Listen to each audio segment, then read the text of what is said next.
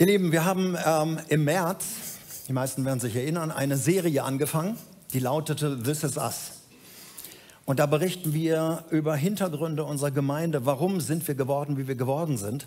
Und wir haben diese Serie angefangen, aber sie wurde unterbrochen, weil dann speziell Gottesdienste reingekommen sind. Und wir haben versprochen, dass wir es im August weiterführen. Es geht um die Geschichte der Treffpunkt Leben Gemeinde, um unsere Werte, um das, was wir glauben, was unsere Mission ist. Und nicht um uns darzustellen, sondern zu sagen, hey, das ist eine Gemeinde hier vor Ort, wo Gott vor 40, über 40 Jahren gesagt hat, ich möchte, dass die damals Kellerkirche und dann die Treffpunkt Leben Gemeinde existiert. Und deshalb möchte ich das ein bisschen weiterführen. Wir haben über die Geschichte gesprochen. Wo kommen wir her? Ihr könnt im März noch mal reingucken. Ähm, über unsere Werte, über unsere Kultur, über unsere Mission, über unsere Vision, warum wir da sind. Und wir möchten heute und in den beiden anderen Gottesdiensten im August noch weitermachen. This is Us ist in Anlehnung an eine wunderbare Serie. Ich weiß nicht, wer sie kennt, eine Familienserie. Ähm, Eltern mit drei Kindern eben und es, Vergangenheit und Gegenwart und Zukunft wird da beleuchtet. Ineinander geht es über und deshalb haben wir diesen Namen übernommen. So sind wir. Und da möchte ich heute ein bisschen weitermachen und ich knüpfe an bei unseren Werten, die wir haben. Das eine ist das, was wir glauben, wovon wir überzeugt sind, aber wir, die Werte bestimmen das, wie wir miteinander umgehen wollen. Also quasi die Ethik unserer, unseres Umgangs miteinander.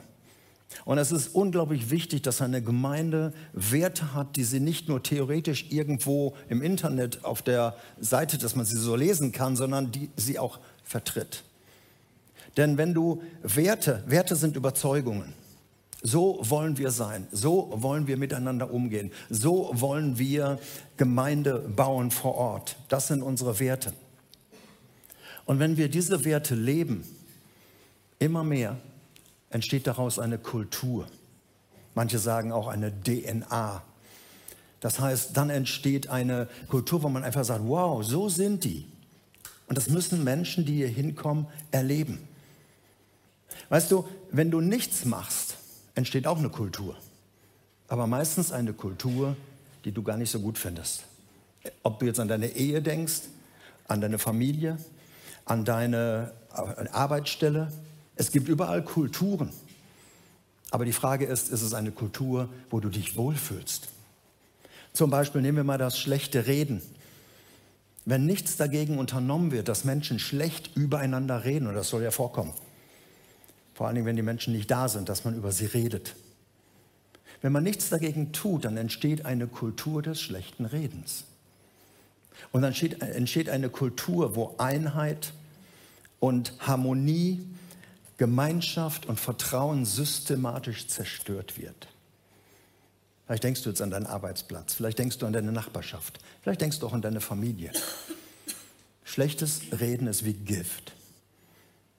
Und deshalb haben wir das in unseren Grundwert mit aufgenommen. Einer, das ist der einzige Grund, der negativ reinkommt. Wir wollen nicht übereinander reden, aber ich werde das gleich nochmal vorlesen.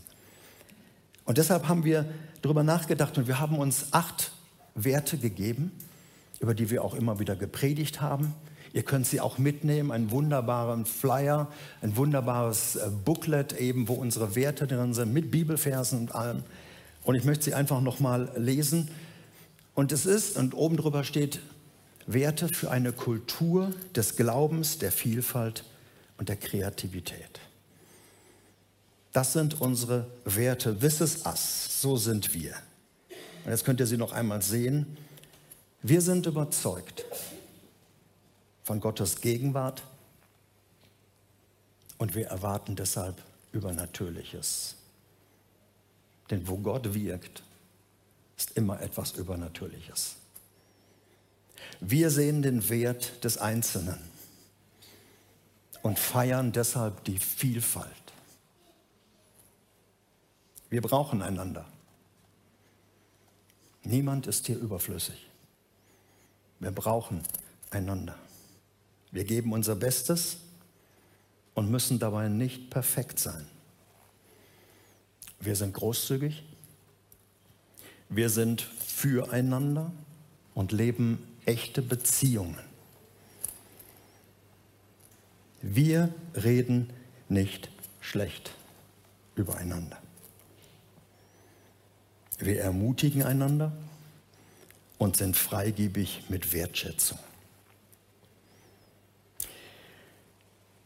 Jetzt könnte man sagen, wow, da habe ich die aber ein bisschen anders kennengelernt. Ich war letztens auf einem Kaffee trinken von der Gemeinde und da haben die ganz schön hergezogen.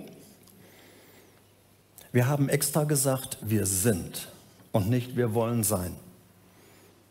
Aber das bedeutet nicht, dass wir perfekt sind und sagen, schaut mal, so sind wir 100% alle Sicherheit, sondern diese Werte sind unsere Zielvorgaben. Da wollen wir hin.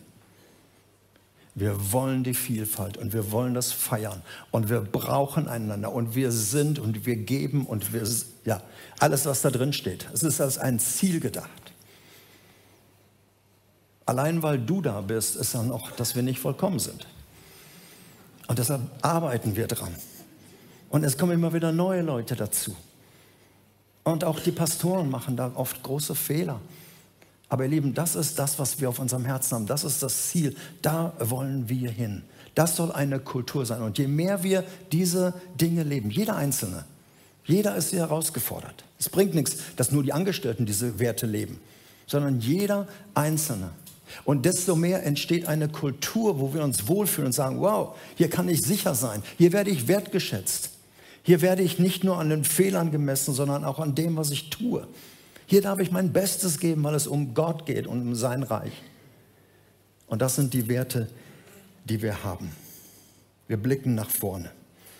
Und ich möchte heute über einen Wert sprechen, weil er auch vorbereitend ist für die beiden nächsten Predigten. Und das ist der Wert 5. Mein Herzenswert und deshalb steht er auch so in der Mitte. Wir sind großzügig. Aber jetzt keine Angst, ich spreche jetzt nicht über Geld. Jedenfalls nicht so viel.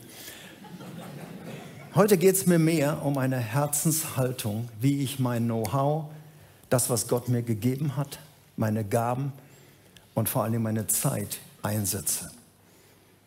Wir sind großzügig. Und wir alle profitieren davon, dass jetzt roundabout 100 Kinder eben nicht hier sind, auch Teens, Jugendliche, die jetzt von Mitarbeitern begleitet werden, Abenteuerland, Powerbox, 7-Up und den Teensgottesdienst und so weiter. Und das ist etwas, was Menschen tun, weil sie großzügig ihre Zeit investieren. Nicht, weil sie hier angestellt sind und das tun müssen, sondern weil sie es von Herzen tun, all die ehrenamtlichen Mitarbeiter. Und deshalb möchte ich über diese Großzügigkeit sprechen. Ich leite ein mit einer Geschichte, die der eine oder andere kennt, steht in, in Markus 12, wo Jesus eines Tages am Tempel sitzt und er beobachtet, gerade Mittagspause vielleicht, und er beobachtet mit seinen Jüngern zusammen, wie die Leute aus dem Tempel kommen und wie sie reingehen. Und da gab es eine große Schale, die da lag, und da lagen die, legten die Leute, wenn sie aus dem Tempel kamen, Geld rein, so wie Kollekte. Und das war sichtbar, man konnte das sehen, was Leute da reinlegten. Und viele gaben das, was sie hatten, was sie gerade so in den Taschen hatten. Und dann kommt diese arme Witwe, der man schon äußerlich wohl angesehen hat, dass sie arm war, sozial sehr schwach. Und sie kommt und legt dort fast verlegen zwei Kupferstücke rein. Zwei kleine Taler. Sehr, sehr wenig, kaum zu messen. Und dann sagt Jesus, er rief seine Jünger zu sich und sagte, ich versichere euch, diese arme Witwe hat mehr gegeben als alles andere. Denn sie alle haben nur einen winzigen Bruchteil von ihrem Überfluss abgegeben während diese Frau, so arm sie ist, alles gegeben hat, was sie besaß. Sie hat mehr gegeben als alle anderen. Rechnerisch natürlich ist es Blödsinn, was Jesus da sagt. Die anderen haben 10 oder 20 oder wie viel auch Taler reingeschmissen. Sie nur diese zwei Kupferstücke. Aber Jesus rechnet anders. Sie hat von ihrem Herzen gegeben. Sie hat das von innen heraus gegeben. Nicht als Überfluss, sondern von Herzen her. Und das ist ein, etwas, was ich euch zuerst weitergeben möchte. Großzügigkeit ist eine Herzensangelegenheit. Es ist keine Frage nach meinem Kontostand, dass man sagt, ja, die Reichen, die müssen großzügig sein. Es ist eine Frage meines Herzens. Es ist eine Frage, wie ich das investieren möchte. Wie setze ich mich ein? Wie möchte ich mein Leben einsetzen? Und wie gesagt, es geht heute kaum um Geld, sondern es geht wirklich um Zeit, um Investition, wo auch immer. Bin ich jemand, der nur für sich lebt und sich bedienen lässt, oder bin ich jemand, der das, was wir so auf dem Herzen haben, we are here to serve, umsetzt? Wir sind hier, um zu dienen. Und das ist immer eine Frage der Großzügigkeit, egal wie alt du bist. Der Apostel Paulus hat den Ephesern geschrieben, Epheser 5, Vers 1, nehmt euch in allem Gott zum Vorbild. Also wer, von wem möchte ich lernen an diesem Punkt? Nehmt euch nicht die Pastoren zum Vorbild oder irgendeinen anderen, sondern nimm dir Gott zum Vorbild in allem. Auch beim Thema Großzügigkeit. Wenn du also irgendwie nicht weißt, was du im Augenblick mal tun sollst oder wie du reagieren sollst oder wie du mit einem Menschen umgehen sollst, der dich vielleicht verletzt hat, Paulus würde sagen, nimm dir doch Gott zum Vorbild. What, what would Jesus do? What would God do? Es gab ja so ein Armband mal früher. Was würde Gott jetzt tun? Würde er zurückschlagen oder würde er vergeben? Würde er in den Untergrund gehen oder würde er in den Konflikt hineingehen? Nimm dir Gott als Vorbild. Und ich könnte jetzt ganz, ganz viel über Gottes Wesen sprechen, aber ich möchte nur über seine Großzügigkeit kurz nachdenken. Wir haben einen großzügigen Gott. Amen. Ihr seid ja echt so eine klassische Baptistengemeinde. Die Pfingstler würden es aussprechen und sagen, Amen, Bruder, da sagst du was Richtiges. Aber ihr kisst das alles. Okay, nochmal. Wir haben einen großzügigen Gott. Amen. Das klingt schon überzeugender, ja. Aber das ist wirklich so. Gott ist in allem, was er tut, in also im ganzen Wesen ist er großzügig. Wir haben keinen kleinlichen Gott. Wir haben auch keinen Gott, der nur einen religiösen Vertrag erfüllt und sagt, ich habe das ja irgendwie versprochen, also muss ich das tun. Sondern wo immer Gott gibt, gibt er gerne. Gott rückt nicht irgendwie was raus, nachdem wir ihn drum gebeten haben und gebettelt haben, sondern er gibt gerne. Und er gibt immer großzügig. Gott, die kleinste Messeinheit, wo Gott hinguckt, ist nicht das Teetässchen oder der Fingerhut oder der Eierbecher. Gott denkt in Fässern. Gott denkt in Tankern. Also Gott denkt groß. Du kannst deine Schöpfung dir angucken. Da, wo kein Mensch hinguckt, hat Gott dir eine Farbenpracht geschaffen, wie im Meer. Die ganze Korallen, er hätte ja auch alles dunkel machen können, so nach dem Motto, guckt da sowieso keinen Schwanz hin. Doch, er hat dann Farbe geschaffen. Er hat sein Volk in ein Land geführt mit Milch und Honig, was überfließt, fruchtbar. Und er hat seinen Sohn geschenkt. Überall, wo du siehst, es ist ein großer, großer, großzügiger Gott. Und die Bibel ist voll davon, wo Gott das in seinem Wort auch von sich sagen lässt. Ich habe nur zwei Bibelstellen, die möchte ich euch vorlesen. Römer 10, Vers 12, da heißt es, es gilt ohne Unterschied für Juden, wie für alle anderen Menschen, also auch für uns. Alle haben denselben Herrn, der seine Reichtümer, jetzt kommt's, großzügig allen schenkt, die ihn darum bitten. Der seine Reichtümer schenkt großzügig. Da steht Plural, nicht nur von seinem Reichtum was gibt, sondern seine Reichtümer verschenkt. Und das großzügig. 2. Korinther 9, Vers 8, da geht es um Geld und eine Sammlung, da schreibt Paulus, Gott wird euch großzügig mit allem versorgen, was ihr braucht. Ihr werdet haben, was ihr braucht und ihr werdet sogar noch etwas übrig behalten, das ihr mit anderen teilen könnt. Gott ist dein Versorger, aber immer so, dass du auch weitergeben kannst, egal was das jetzt ist. Großzügigkeit. Und wenn man jetzt so die ganzen Synonyme für Großzügigkeit nehmen würde, großherzig, gnädig, mit vollen Händen, fröhlich, Ich könnte euch jetzt Bibelstellen, also eine Stunde Bibelstellen vorlesen. Und du würdest immer mehr merken und sagen, wow, was habe ich für einen Gott. Dieses Amen eben von euch ist wirklich so. Wir haben einen großzügigen Gott. Aber bei diesem Thema Großzügigkeit höre ich dann immer wieder Menschen, die sagen, ja, weiß ich, ist ja auch, ich bin auch so dankbar für seine Großzügigkeit, aber weißt du, ich kann mir das alles jetzt im Augenblick nicht leisten. Ich kann mir Großzügigkeit nicht leisten. Wenn du wüsstest, wie wenig ich habe. Ich habe auch keine Zeit. Wenn du wüsstest, was ich alles zu tun habe, ich kann mir das gar nicht leisten. Dann stehe ich da nicht als Betroffener, sondern ich gucke den Menschen in die Augen und sage, weißt du was, du kannst dir das wirklich nicht leisten, so zu denken. Du bekommst, um zu geben. Du bekommst nicht, um immer mehr zu haben, sondern Gott beschenkt dich großzügig, damit du es weitergeben kannst. Das ist ein Grundsatz. Wenn du es alles nur für dich nimmst, immer nur hortest, dich nur bedienen lässt, nicht bereit bist zu investieren, dein Leben, deine Zeit, deine Gaben, dein Know-how, auch dein Geld, dann wirst du merken, dass du immer ärmer wirst. Ärmer an Beziehungen, ärmer in deinem Herzen. Du wirst immer kleinkarierter, immer enger.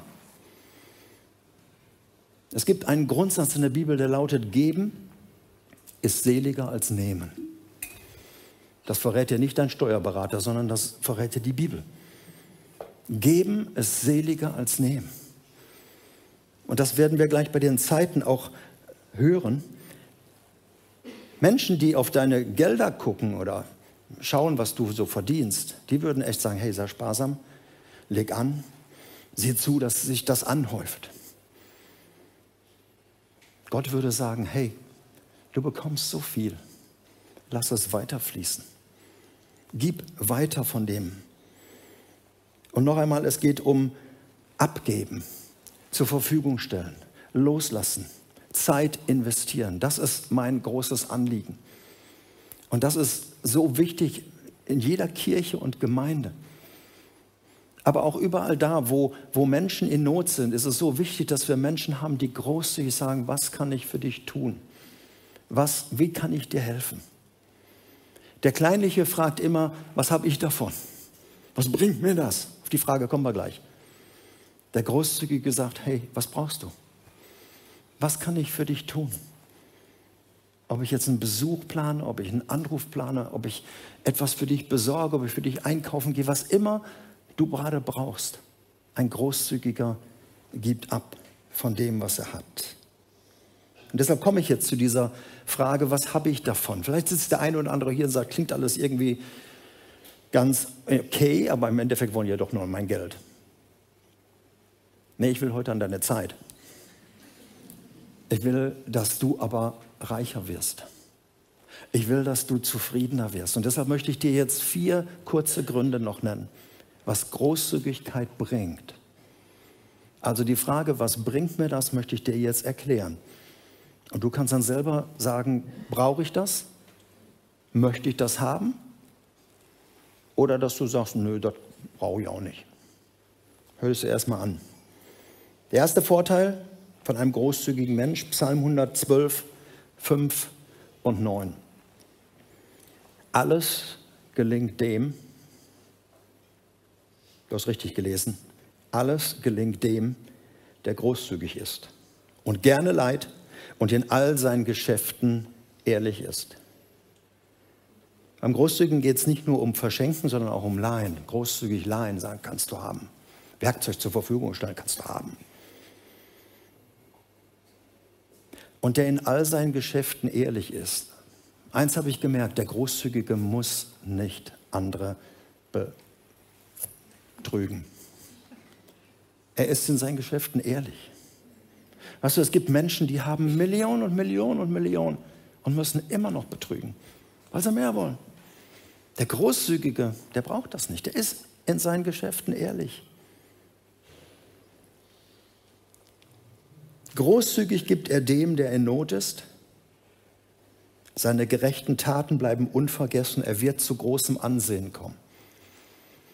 Ihr Lieben, ein großzügiger Mensch wird immer in Erinnerung bleiben. Du wirst dich wahrscheinlich nicht an deinen Finanzbeamten erinnern oder an deinen Steuerberater oder was auch immer. Die machen gute Arbeit. Ich will nichts gegen sie sagen.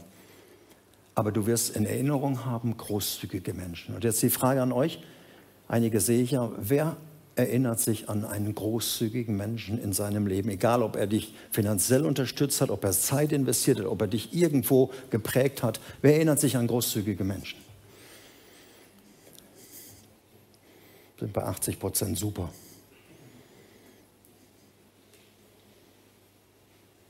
Du wirst an ihn denken. Er wird zu Ansehen kommen. Ein großer Vorteil. Alles gelingt dem, der großzügig ist und er bleibt in Erinnerung. Du hinterlässt Spuren in dem Leben anderer.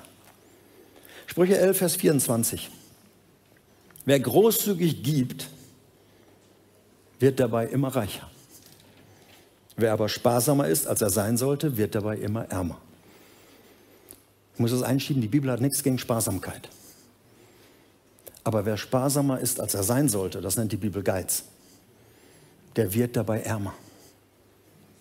Selbst wenn dein Kontostand immer mehr wächst, du wirst vom Herzen her ärmer. Wer großzügig gibt, wird dabei immer reicher. Ey, Freunde, das ist nicht nur Evangelium für Schotten und Schwaben, das ist für alle. Das gilt allen Menschen letzten Endes. Du wirst einen Reichtum bekommen, den du, den du nicht nachrechnen kannst. Es geht nicht darum, ich gebe 10 Euro und kriege 20 zurück. So wird ein Großzügiger nie rechnen. Sondern du wirst reicher, du wirst aufleben. Und ihr Lieben, das sage ich von Herzen. Das habe ich in so vielen Dingen erlebt. Liesel und ich, wir könnten euch viele Geschichten erzählen wie großzügige Menschen in unser Leben investiert haben und wie wir in das Leben anderer investiert haben. Wer großzügig gibt, wird immer reicher. Ein Vers weiter. Dem Großzügigen geht es gut und er ist zufrieden. Du hast eben aufgezeigt, dass du dich an einen erinnerst. Ich glaube, wenn du dich an diese Person erinnerst, hol sie dir nochmal in Gedanken hervor.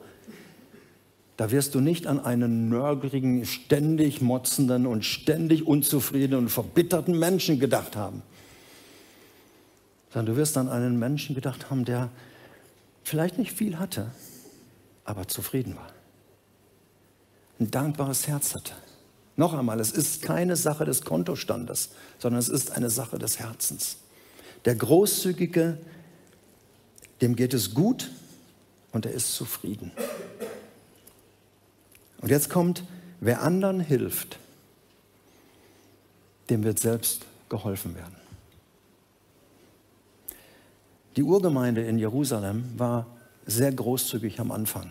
Apostelgeschichte 2 kannst du nachlesen. Wenn einer in Not war, die haben ihre Äcker verkauft, ihren Besitz verkauft, sie haben es den Apostel gebracht, sie teilten aus und stand, es war, gab keine Not in der Gemeinde. Sie waren alle großzügig unterwegs, weil es gab dort sehr Arme und es gab sehr Reiche und sie haben großzügig geteilt. Dann kam die Verfolgung, dann kam die Bedrückung, dann kam, äh, die Apostel mussten weg, es kam, die Leute wurden verhaftet, die Leute wurden enteignet und dann wurden sie arm. Und natürlich konnten die Steuerberater jetzt sagen, seht ihr das, habt ihr doch davon gehabt, ihr hattet doch Rücklagen. Ihr musstet die ja alle verkaufen. Das haben sie gemacht, weil sie großzügig waren. Aber dann reist ein Mann namens Paulus rum in verschiedene Gemeinden und er sagt, alle Freunde, ich komme in den nächsten Monaten zu euch. Und ich rate euch, legt jetzt schon Geld zurück, jeden Tag, jede Woche, jeden Monat. Und wenn ich komme, will ich eine große Summe haben. Wozu? Damit ich sie nach Jerusalem bringe, zu den Armen, zu der Urgemeinde, die, in, die verarmt ist. Kannst du nachlesen in Korinther, wir haben eben diese Stelle gehabt. Gott wird euch auch versorgen und ihr werdet genug haben, dass ihr noch anderen gebt. Und Paulus ist dann rumgereist und er hat diese ganzen Dinge dann getan. Das heißt, der Großzügige kann in Not kommen. Es kann sein, dass du mal selbst besucht werden musst, dass du einfach Hilfe brauchst. Die Leute werden springen. Einen großzügigen Menschen unterstützt man gerne. Amen. Also wenn du dich an einen Menschen erinnerst, der nur an sich gedacht hat, nur gehortet hat, nur für sich war, niemanden Zeit gegeben hat. Und wenn der in Not kommt, dann, dann ja, vielleicht macht man da auch was, aber es ist nicht so ein innerer Andrang. Aber ein großzügiger Mensch, wenn der krank ist oder sagt, hör mal, kannst du mir mal helfen? Kannst du für mich einkaufen? Könntest du mir mal was abnehmen? Du wirst springen und einfach sagen, natürlich. Wer in Not ist, dem wird geholfen werden. Wer anderen vorher hilft. Ich glaube, es reicht aus, um zu sagen, Großzügigkeit bringt Gewinn in dein Leben. Der Großzügige, noch einmal Wiederholung, der Großzügige fragt, was brauchst du? Was kann ich dir geben? Der Kleinliche fragt, was habe ich davon?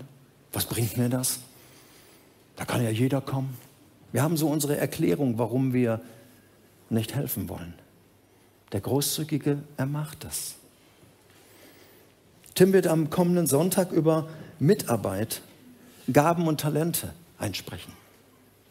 Wir haben so viel von Gott bekommen. Neben unserer Zeit, neben unseren Gaben und Fähigkeiten, auch neben unseren Finanzen. Aber es geht mehr darum, wie wir in dieser Gemeinde unseren Einsatz finden können. Wir haben am 11.8. unser Mitarbeiterfest. Und da werden wieder 100, 150, vielleicht sogar 200 Leute, alle haben sich noch nicht angemeldet, kommen, die bereits das umsetzen, was ich hier gesagt habe, die großzügig investieren. Und ich könnte jetzt so viele Bereiche ansprechen. Diese Gemeinde, ihr Lieben, ist reich an Menschen, die großzügig investieren. Die Ehrenamtlichen, die Mitarbeiter. Und viele Arbeit in dieser Gemeinde läuft hinter den Kulissen, nicht immer auf der Bühne, sondern hinter der Bühne sitzt ein Team, die seht ihr nicht. Die sorgen dafür, dass der Livestream rausgeht. Die Kindermitarbeiter seht ihr jetzt nicht im Abenteuerland in der Powerbox.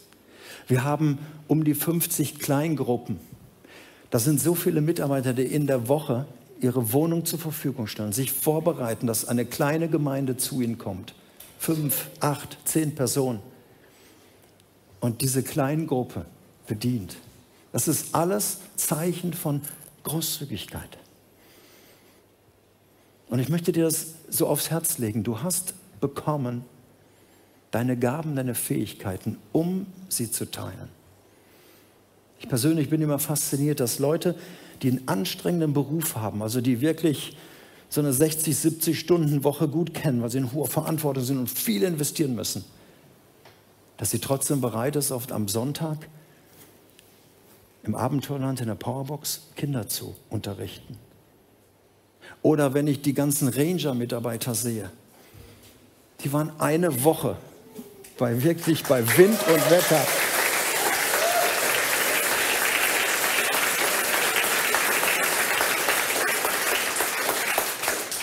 Versucht mal so ungefähr 250, 270 Kinder.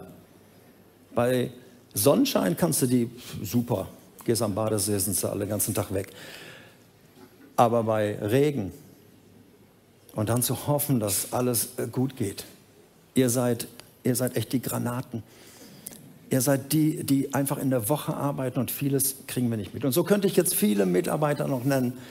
Ich sage das hier heute nicht,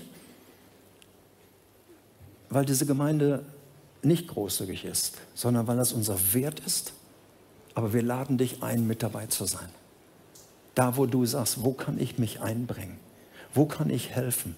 Wo kann ich meine wenige Zeit? Und denk nochmal an die Witwe. Es muss nicht viel sein, dass du da den ganzen Tag frei, was mache ich denn jetzt hier? Es kann sein, dass du nur sagst, ich könnte zwei Stunden die Woche investieren. Wo könnte ich das machen? Und du wirst eine Arbeit finden. Du kannst sagen, ich kann hier nicht hinreisen, ich bin weit weg. Kann ich die Gemeinde irgendwie unterstützen? Du wirst eine Arbeit finden. Wir werden gleich bei den Informationen eben hören, wie du dich auch nach dem Gottesdienst informieren kannst. Ich möchte beten für dich und ich möchte beten, dass Gott dein Herz erreicht und dass du sagst, ich möchte so ein großzügiger Mensch werden. Ich habe viel oder wenig zu geben, aber das, was ich habe, will ich investieren. Und ich möchte es einfach beten. Du musst jetzt nicht aufstehen und dir irgendwie eine Entscheidung treffen, sondern ich möchte einfach jetzt beten, dass Gott dein Herz erreicht und dass du heute Morgen verstanden hast, der Großzügige wird immer reicher. Wer gerne gibt, dem wird geholfen werden, weil wir einen Gott haben, der großzügig ist. Ich möchte gern beten. Vater, ich danke dir, dass du ein großzügiger Gott bist, dass du das vorgelebt hast, dass du gerne gibst, dass wir von deinen Geschenken leben. Wir leben in einem Land, wo wir so viel haben dürfen. Wir sind reich beschenkte Menschen.